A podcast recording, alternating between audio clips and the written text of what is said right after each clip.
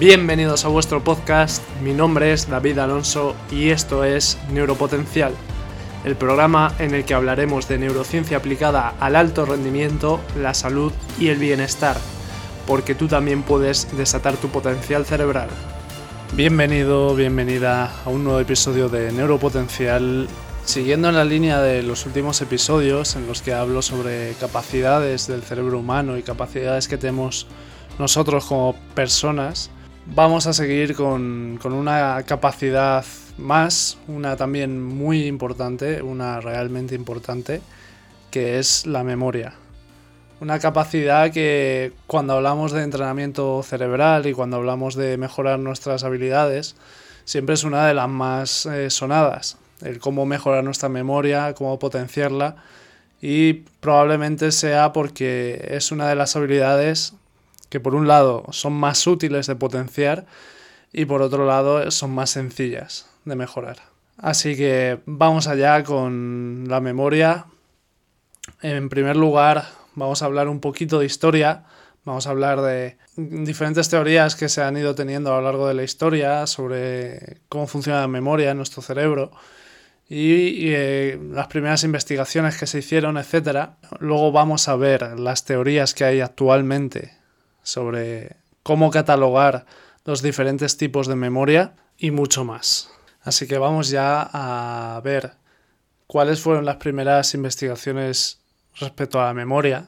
Y es que estas surgieron a finales del siglo XIX.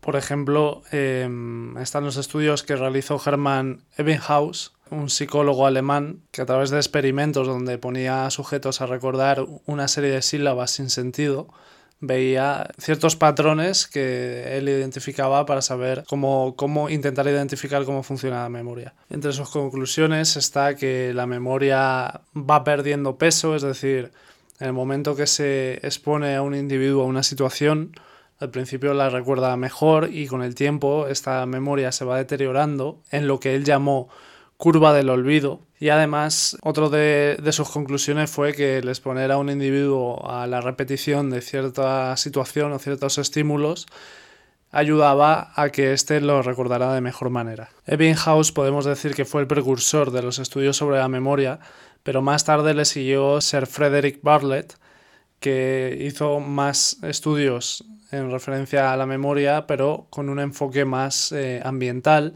más en, situaciones más complejas, fuera de laboratorio, y al final llego a la conclusión de que los seres humanos formamos nuestra memoria como un recuerdo abstracto, un recuerdo global, y sí que recordamos ciertos detalles, es decir, nos montamos una imagen mental, que es lo que recordamos, pero además añadimos ciertos detallitos sobre la situación. Más tarde, Brenda Miller realizó una serie de estudios con pacientes con deterioros cognitivos, con trastornos en la memoria, y se dio cuenta de que la memoria no se almacena en un lugar concreto del cerebro, sino que está formada por diferentes mecanismos. Ahí identificó tres fases de la memoria. Por un lado sería la codificación, después el almacenamiento y la recuperación. En cuanto a las áreas cerebrales que están involucradas en la formación y consolidación de estos recuerdos, de esta memoria, hay varias zonas implicadas. Depende también del tipo de recuerdos, porque al final nosotros interpretamos una situación a través de todos nuestros sentidos.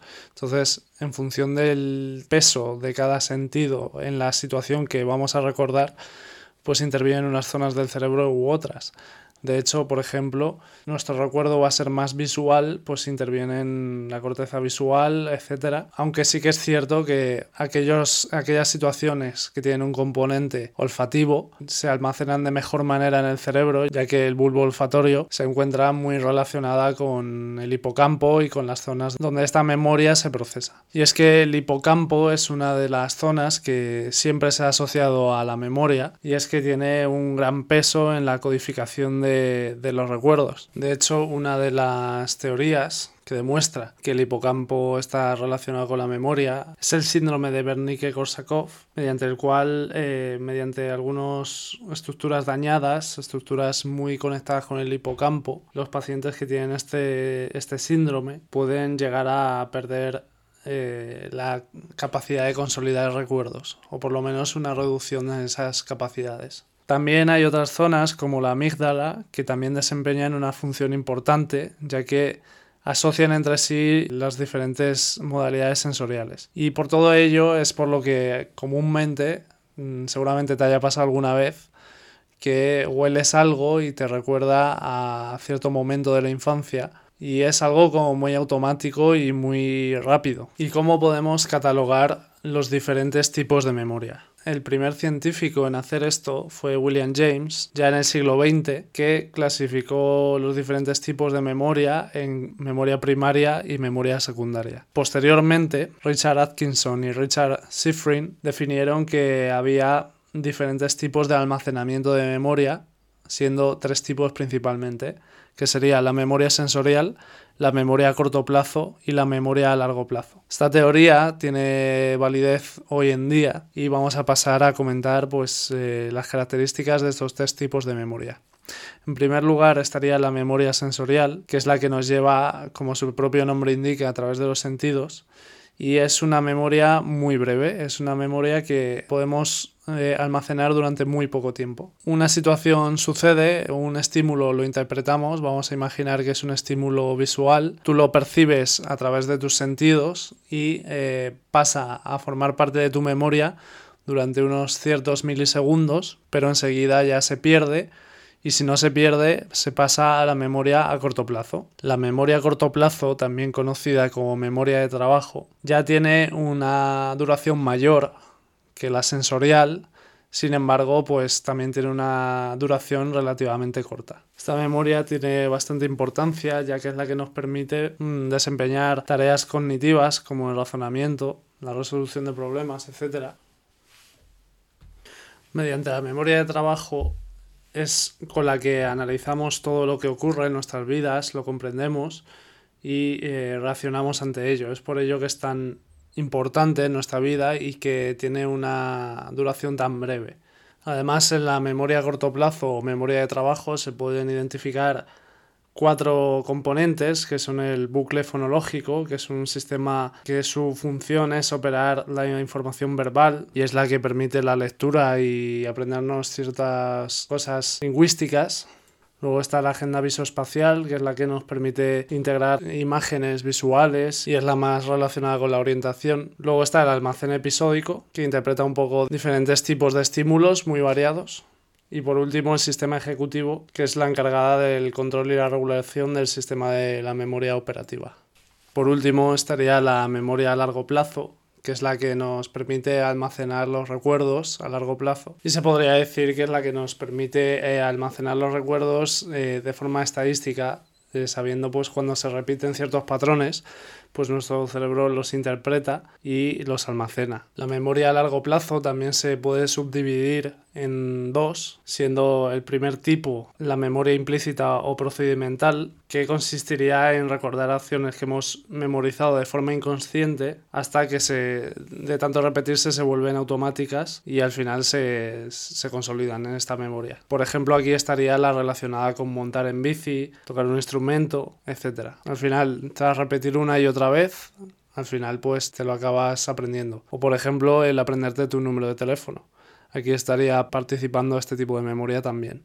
El segundo tipo sería la memoria explícita o declarativa, que a su vez se subdivide en dos tipos, la semántica y la episódica. La memoria semántica se encarga de, archivar datos, de guardar datos, de guardar nombre de las cosas, los típicos datos que se te quedan en la cabeza, como típicos datos de historia o informaciones. Por ejemplo, este tipo de memoria es la que te serviría para ganar un concurso de televisión, por ejemplo. Y por último, acabando ya con los tipos de memoria, estaría la memoria episódica que es la que te hace recordar tus vivencias, tu información autobiográfica, tu autoconcepto, el cómo tus diferentes experiencias personales te han ido moldeando y qué recuerdo tienes sobre cada una de ellas. Por ejemplo, existen personas que tienen problemas con este tipo de memoria y son capaces, pues, por ejemplo, de, de recordar el nombre de su pareja y que es su pareja, pero son incapaces de recordar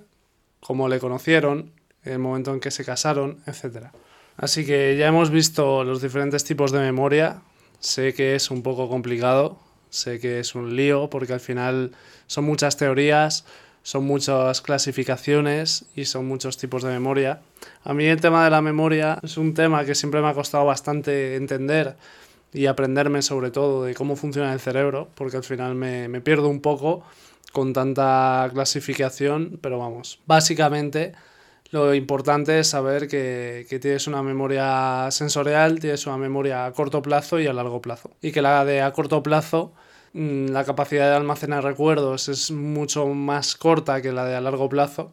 Y es importante saber que no todo es una memoria única, sino que hay diferentes tipos de memoria y hay diferentes formas de almacenar recuerdos y no todas funcionan de la misma manera. Por ejemplo, al final todas se almacenan en la corteza cerebral, pero depende de, como decía antes, si son más visuales o, si son más auditivas, se harán eh, más cerca de las zonas de las áreas visuales o, por ejemplo, más cerca del lóbulo temporal. Pero bueno, en cualquier caso, el hipocampo y la amígdala sí que tienen un gran peso en la consolidación de estos recuerdos. También es importante comentar que el sueño tiene una gran importancia en la consolidación de estos recuerdos y es que durante el sueño es donde todo lo que hemos vivido se procesa y se almacena en nuestro cerebro. Es durante el sueño cuando las conexiones neuronales se refuerzan o se debilitan aquellas que no se han usado. También es importante comentar, si hablamos de memoria, que nuestros recuerdos no son imágenes revividas del pasado, sino que al final nosotros, cuando estamos recordando algo, estamos utilizando nuestra imaginación, estamos representando esa vivencia en nuestra mente y en el momento en que estamos representándolo e imaginando, mm, estamos añadiendo detalles que no fueron estrictamente así en el pasado. Es decir, con cada vez que rememoramos una situación, estamos añadiendo cosas que no fueron reales. Entonces, al final, esto da pie a que nuestros recuerdos muchas veces no sean muy fiables. Y es que no puedes poner la mano en el fuego jamás por un recuerdo que tienes, por una memoria, porque tu cerebro te puede estar pasando una mala jugada y tienes que ser siempre cauto y precavido porque lo que tú ves de una forma muy nítida en tu memoria y en tu recuerdo puede no serlo. De hecho, hay un caso que es bastante paradigmático y es que, bueno, en Estados Unidos, en el siglo pasado, una mujer acusó a un hombre de que la había violado. Este hombre se defendió diciendo que, que él no la había violado, que no podía ser, que él no fue. Y cuando fueron a juicio, este hombre dijo, yo no he podido ser porque el día y la hora a la que dice que pasó, yo estaba saliendo en la tele. Y efectivamente así fue. Este hombre estaba apareciendo en la tele el día y la hora en el que violaron a la chica, por lo que él obviamente no pudo ser. De esta forma, él se libró de esta acusación y realmente la persona que violó a la chica era otra persona totalmente distinta. ¿Por qué la chica pensaba 100% que había sido la otra persona? Pues pueden influir un montón de variables que quizá eh, la chica viera justo a esta persona en la tele antes de salir de casa y acto seguido pasara el, el incidente. Puede haber muchas, muchas causas, pero lo que está claro es que nuestro cerebro y nuestra memoria a veces nos juega malas pasadas. Y con esto tenemos que tener cuidado porque al igual que nuestro cerebro a veces crea falsos recuerdos, también a veces nos los pueden crear a nosotros. Y aunque suene muy extraño, hay una psicóloga llamada Elizabeth Loftus que se ha hecho conocida por sus investigaciones en referencia a la implantación de recuerdos falsos en personas. Eh, investigaciones que han sido muy controvertidas por la ética que ello supone, pero de lo que sí que se ha conseguido saber es que efectivamente se pueden implantar recuerdos en personas con diferentes técnicas como la hipnosis. Se puede hacer esto, se puede hacer una persona creer que ha vivido determinada situación y, en realidad jamás ha pasado. Con ello tenemos que plantearnos las implicaciones que esto tiene y es que por un lado debemos ser conscientes de que por un lado nuestros recuerdos no son totalmente creíbles, no podemos poner la mano en el fuego por aquello que recordamos, no podemos estar 100% seguros que lo que pensamos que vivimos fue realmente así. Y por otro lado, debemos ser conscientes de que ciertas personas, empresas, medios de comunicación nos pueden manipular nuestros recuerdos y pueden hacernos pensar que hemos vivido cierta situación, que cierta situación ha pasado y con esto pues pueden conseguir sus fines. Entonces, hay que tener cuidado con la memoria y hay que tener cuidado con la credibilidad que le damos a nuestros recuerdos. Al final nuestra memoria es un mecanismo bastante falible y hay que tener andar con cuidado. Simplemente eso. Y bueno, este ha sido un episodio un poco complicado, un poco con muchas teorías, muchos tipos distintos de memoria. Y bueno, pero sí que quería hablar de la memoria y, y aquí está. Así que nada, sin más me despido. Un fuerte abrazo, si te ha gustado compártelo con las personas que les pueda ayudar, que les pueda gustar. Ya que hablamos de la memoria, no te olvides de compartirlo. Y nos vemos en el siguiente episodio. Chao.